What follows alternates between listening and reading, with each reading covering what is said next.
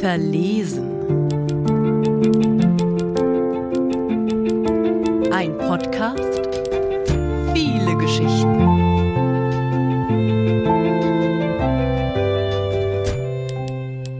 Blassrosa. Die Steine der Isar haben fiese Kanten. Jeder, der auf dem Weg zum Wasser ist, tänzelt. Bei uns sieht das immer ziemlich hilflos aus. Bei ihr nicht. Wir sind bei ihr und rauchen. Manche rauchen Kippen, manche Joints und manche rauchen passiv. Sie sagt dann so Sachen wie Wusstet ihr, dass man vom Passivrauchen auch abhängig werden kann? Und jeder schaut interessiert, weil es uns wirklich interessiert. Dann fragt sie Sachen wie Wollt ihr nicht lieber rausgehen? Aber jeder schüttelt den Kopf, aus Angst, was zu verpassen. Wir sind eine Gang. Die Jungs tragen feine Silberketten und die Mädels tragen Hoodies. Wir sind nicht irgendeine Gang. Wir sind ihre Gang. Zur Gang gehört, wen sie mitbringt. Sie bringt immer ziemlich viele mit. Und eigentlich haben wir auch schon den Überblick verloren. Wer zur Gang gehört und wer nicht. Vielleicht sind wir gar keine Gang. Sie sagt, wer in unserem Alter eine Beziehung führt, ist echt verloren. Manchmal erwidert jemand, finde ich nicht. Dann zuckt sie die Schultern. Ihr schwarzer Hoodie zuckt mit.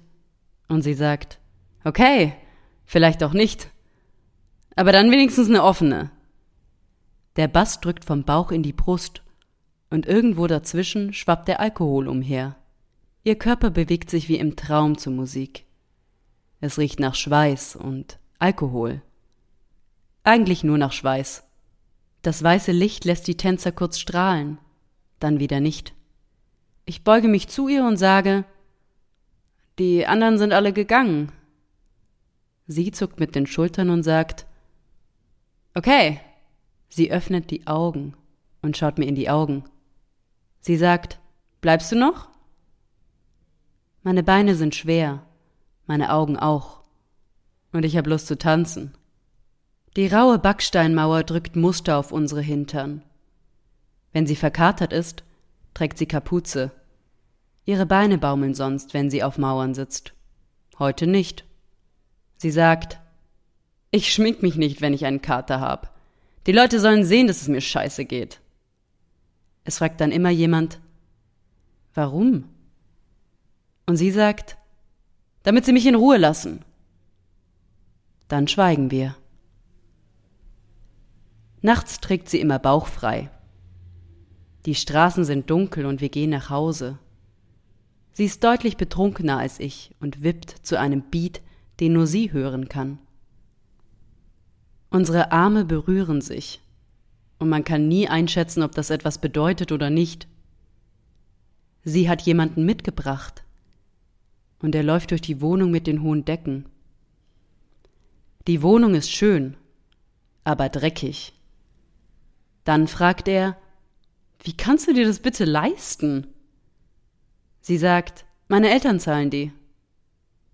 Er sagt, coole Eltern.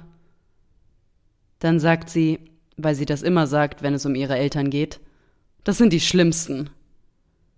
Ich kenne ihre Eltern. Ihre Eltern sind die coolsten. Sie geht vor einem parkenden Porsche in die Hocke und sagt, Mach Foto! Wir gehen die Straße weiter entlang und lecken an unserem Eis. Sie sagt, wenn der Stadt Auto fährt, ist gottlos. Sie klatscht ihr Eis an die Windschutzscheibe eines blauen Citroëns.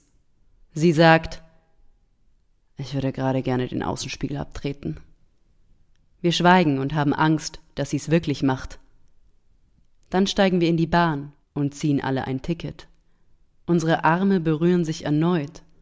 Und sie sagt, ich mag dich. Sie hackt sich bei mir unter, und ich kann nicht sagen, ob es etwas bedeutet oder nicht. Wir gehen schweigend nebeneinander her. Sie fängt an zu summen, und ich frage mich, ob sie weiß, dass ich in der anderen Richtung wohne. Die Couch ist schon ziemlich durchgesessen. Aber dafür kann man zu fünft auf ihr sitzen. Er trägt Jeans und ist oberkörperfrei. Niemand versteht, warum er oberkörperfrei ist. Sie wahrscheinlich schon. Er lächelt sie an. Sie lächelt zurück. Und ich fühle mich allein. Sie sagt, lasst Pizza bestellen. Wenn sie sagt, lasst Pizza bestellen, merkt man plötzlich, dass man Lust auf Pizza hat. Die Treppen sind besetzt von uns und wir trinken Wein. Ein Typ kommt und sagt, ich gebe euch 40 Euro für vier Bier. Er zeigt auf den Kasten, dessen Blau sich ziemlich gut zum grauen Asphalt macht. Sie sagt, Glaubst du, dein Geld juckt uns oder was? Er sagt, wenn ich mit meinem Porsche komme, schon. Dann sagt sie, ein Porsche habe ich selber. Er fragt, du hast ein Porsche? Und sie sagt, ja. Wir kommen vor ihrer Haustür an. Sie schaut mich an, aber irgendwie auch an mir vorbei. Die Straße ist ruhig, weil die Leute, die hier wohnen, sind reich. Ein leichter Windhauch streift über meinen Nacken und ihren Bauch. Ich krieg Gänsehaut. Und ich hoffe, sie auch. Sie sagt, Willst du noch mit hochkommen? Sie schaut mich an und fragt mich, aber meint ihn. Vielleicht bohren sich die feinen Kanten der Steine an der Isar, die sich ab und an wie Scherben anfühlen, genauso in ihren Fuß wie in meinen. Aber alles an ihr ist für mich rosarot. Und immer nur graue Steine sind doch auch irgendwann langweilig.